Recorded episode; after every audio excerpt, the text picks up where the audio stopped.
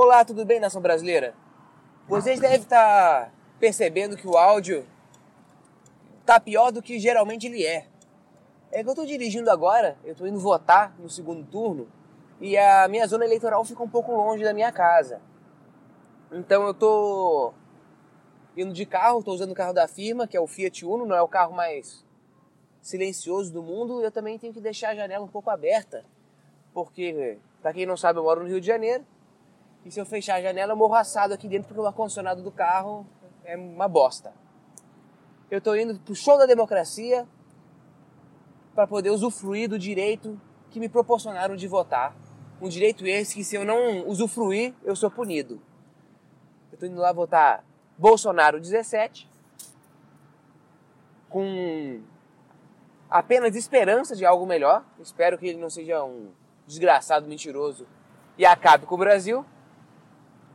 Mas eu prefiro votar em alguém que eu tenha dúvidas de que possa destruir o Brasil do que em alguém que eu acho que tem certeza, né? que afunda o Brasil e tem é de um partido que é uma literalmente uma máquina de corrupção. Mas enfim, eu estava passando agora dirigindo, tá percebi que em comparação ao primeiro turno, agora no segundo turno eu não estou vendo nenhuma boca de urna. No primeiro turno tinha gente pra caramba com bandeira, entregando panfleto na porta dos colégios. Na porta dos colégios. Bem, eu vou descobrir agora se eu sou multado ou não gravando no celular enquanto dirijo, que o guarda municipal acabou de me ver. Mas enfim. No primeiro turno tinha muita boca de urna. E era algo gritante, parecia comício, parecia carreata em frente às escolas. Não em frente à escola em que eu, em que eu voto, mas no caminho. Agora, no segundo turno agora, eu não tô vendo ninguém, não tem ninguém com panfleto, ninguém com nada. Nada, nada, nada. As ruas parecem um dia comum. Um dia, talvez um domingo mais agitado que o comum. Eu tava pensando aqui, eu ainda eu pretendo fazer um, um episódio só falando sobre nossos supostos direitos, né? Esses direitos que o pessoal acha que nós temos, é, que é o, por exemplo, como votar. Cara, é uma trabalheira do cão.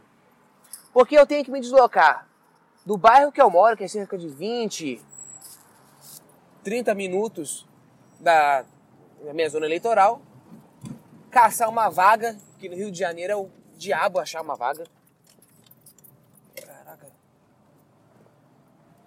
E ir até a zona eleitoral votar. Se eu não fizer isso, eu vou ter que pagar uma multa. Acho que é 2,50, 3,50. Ah, mas é, a multa é pouca. O problema não é isso. O problema é ir até lá o, a, o setor eleitoral, lá, o TRE, pegar o papelzinho da multa. Já fiz uma vez. Pegar o papelzinho para pagar a multa. Aqui onde eu moro, atravessando a rua, tem o o Banco do Brasil para pagar. A fila do Banco do Brasil.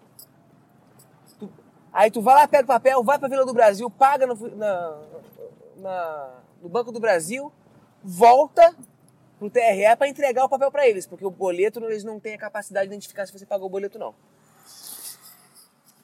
Difícil. Complicado. Aí eu tô aqui o trouxa indo longe de casa para poder pagar, para poder votar. Ah, por que você não transfere a zona para perto da sua casa? É outro problema, vou ter que ir até aquele TRE longe pra caramba lá da minha casa de novo. Achei a vaga, foi só.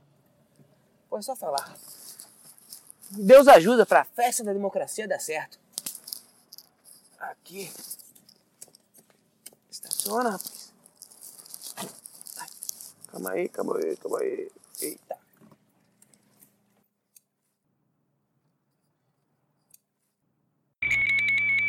Votei. Votei, votei, votei. Já votei.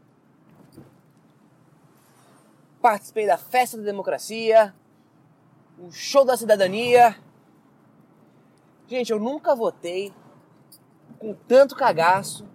Não pro Bolsonaro. Bolsonaro eu tenho até uma certa esperança nele, assim, eu, eu voto, voto relativamente confiante, eu votei nele no primeiro turno. Mas Opa, opa, opa.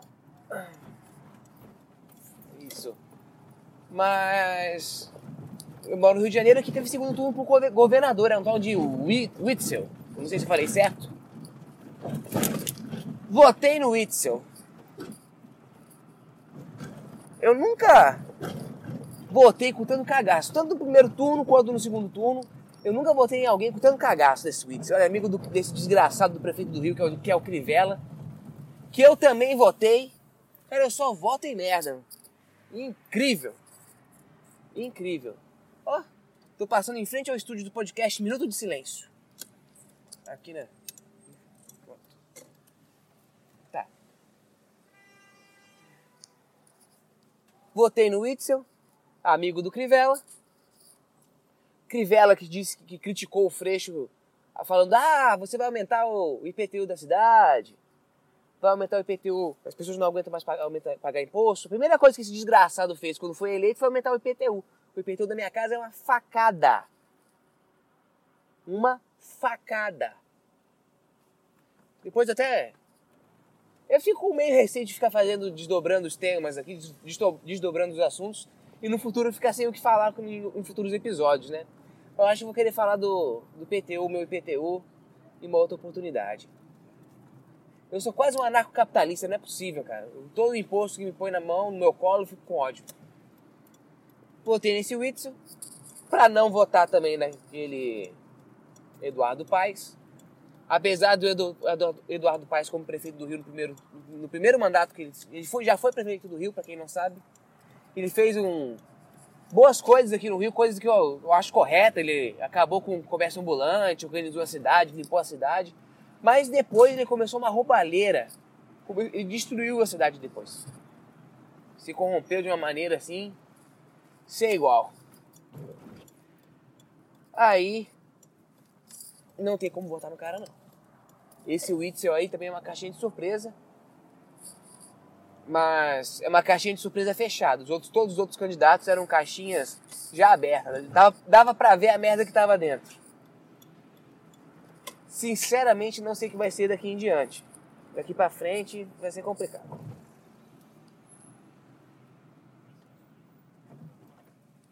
Vocês devem estar ouvindo isso agora e já saber quem é o presidente do Brasil. Eu não sei ainda. Eu vou talvez gravar alguma coisa à noite, não tenho certeza, depois do resultado. Mas uma, coisa que eu observei, eu acho, a impressão que eu tô tendo é que vai ter muita gente que se absteve do voto essa, esse segundo turno.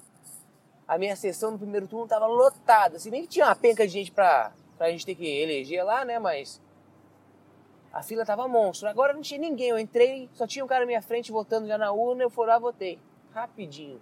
Então eu acho que vai ter muita abstenção. E se tiver muita abstenção, acho que o Bolsonaro ganha, hein? Mas vamos ver no que, que vai dar aí.